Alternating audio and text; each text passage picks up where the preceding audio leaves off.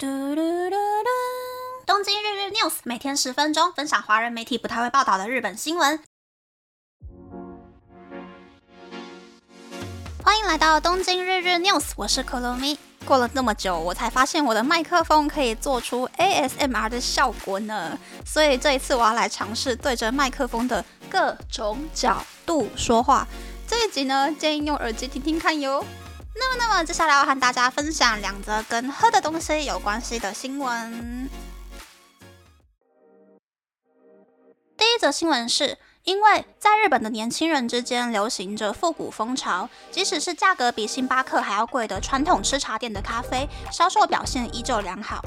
熟悉日式咖啡馆文化的男作家 A 先生表示，Instagram 的 Reels 和 TikTok 为老字号吃茶店带来新的客群，再加上复古风潮的推波下，充满昭和风情的吃茶店在十到二十多岁年轻人之间越来越受欢迎。除了普通价位的吃茶店咖啡，就连售价比星巴克贵一杯日币一千元的咖啡，也依旧吸引许多顾客。Z 世代年轻人会用犒赏自己的心态到吃茶店消费，又或是把打卡照 PO 到社群软体上，可以吸引目光的心态，心甘情愿花钱在吃茶店喝咖啡。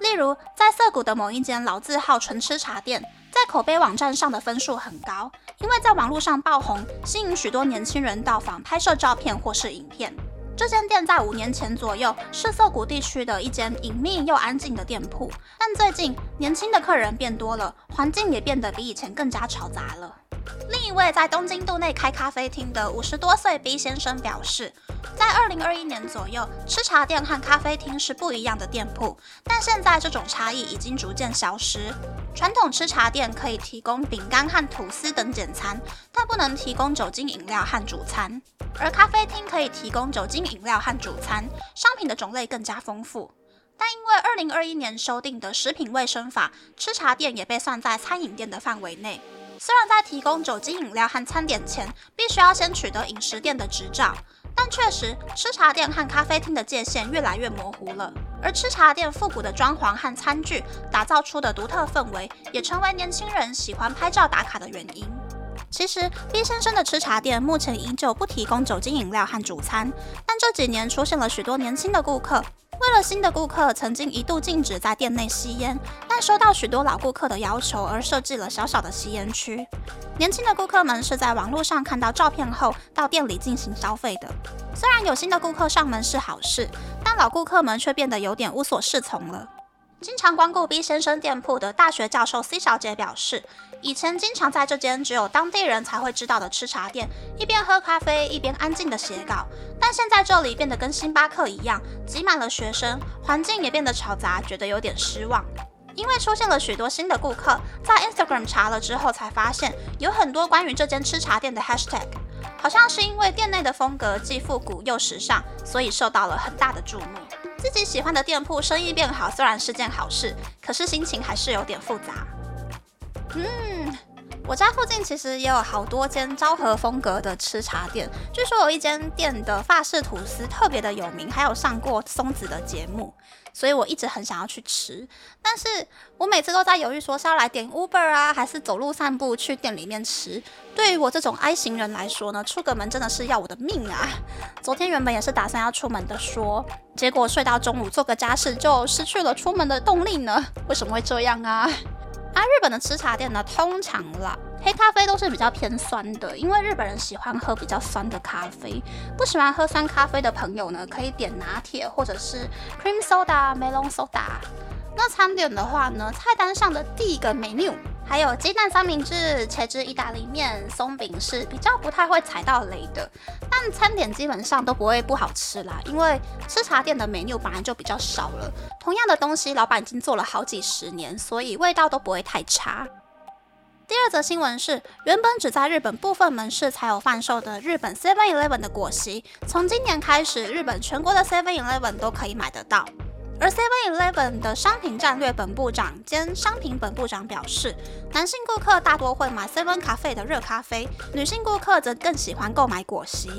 而购买 Seven 咖啡的顾客通常也会购买面包或是三明治，购买果昔的顾客则比较会常会同时购买甜点和点心。虽然冰凉的果昔在夏天的销售表现良好，但能不能撑过寒冷的秋冬，对 Seven Eleven 而言是个大挑战。因此，Seven Eleven 即将在秋冬推出更美味也更健康的香蕉牛奶果昔和蓝莓优格果昔。香蕉牛奶果昔使用的是高级香蕉玩熟王，蓝莓优格果昔则使用明治经典的商品 Blue Galia。这也是日本 Seven Eleven 第一次在自有品牌当中使用其他品牌的商品作为原料。嗯。我好像刚开始还在实验贩卖的时候就有喝过一次了。虽然我家附近的 Seven Eleven 好像也是先行贩售店铺，但我只喝了一次就没有再买的理由，是因为一杯星巴克小杯咖啡 size 的果昔售价是日币三百点二四元。与其喝高糖的果昔，不如吃一样贵的沙拉，升糖速度比较慢，也更有饱足感。吃完之后也不会想要再吃其他东西啦。我这样说是不是给人有一种哈？所以我以为健康的东西其实都不是很健康吗？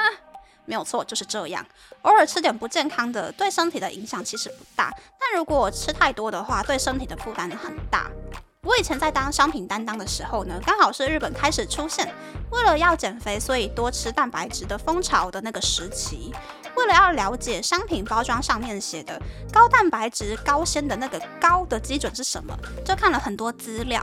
以日本的基准来说呢，男生每天要吃六十五公克的蛋白质，女生每天要吃五十公克的蛋白质。一百公克的食物里面，如果蛋白质的含量有十六点二公克的话，包装上面就可以自称是高蛋白质商品。食物纤维的话呢，男生每天要吃二十一公克，女生每天要吃十八公克。一百公克克的食物里面有六点五公克的食物纤维，就可以自称是高纤食物。但是这里有一个 bug。日本的包装上面很喜欢写约等于几颗生菜的食物纤维含量，但其实一颗三百克的生菜食物纤维的含量只有三点三公克，就等于是一天要吃六到七颗生菜，食物纤维才会足够。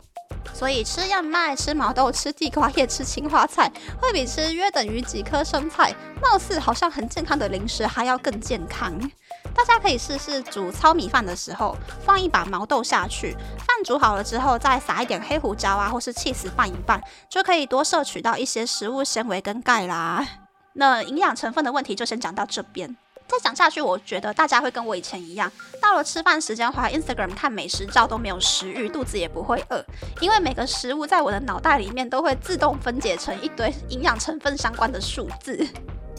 那么，那么这次的分享就到这边，不知道大家喜不喜欢这样的节目呢？希望大家听耳机的时候不会听到好像头脑很晕的样子哟。欢迎大家留言和我分享你的想法。喜欢这个节目的朋友，可以在 Apple、Spotify、Google、s o u n KKBox、My Music、First remixer box 等 Podcast 平台和 YouTube 订阅《东京日日 News》，多多按赞、评分或是填写资讯栏的节目优化问卷，帮助这个节目变得更好。还可以上 Instagram 或 Search 追踪《东京日日 News》JJ Tokyo 的账号哦。拜拜。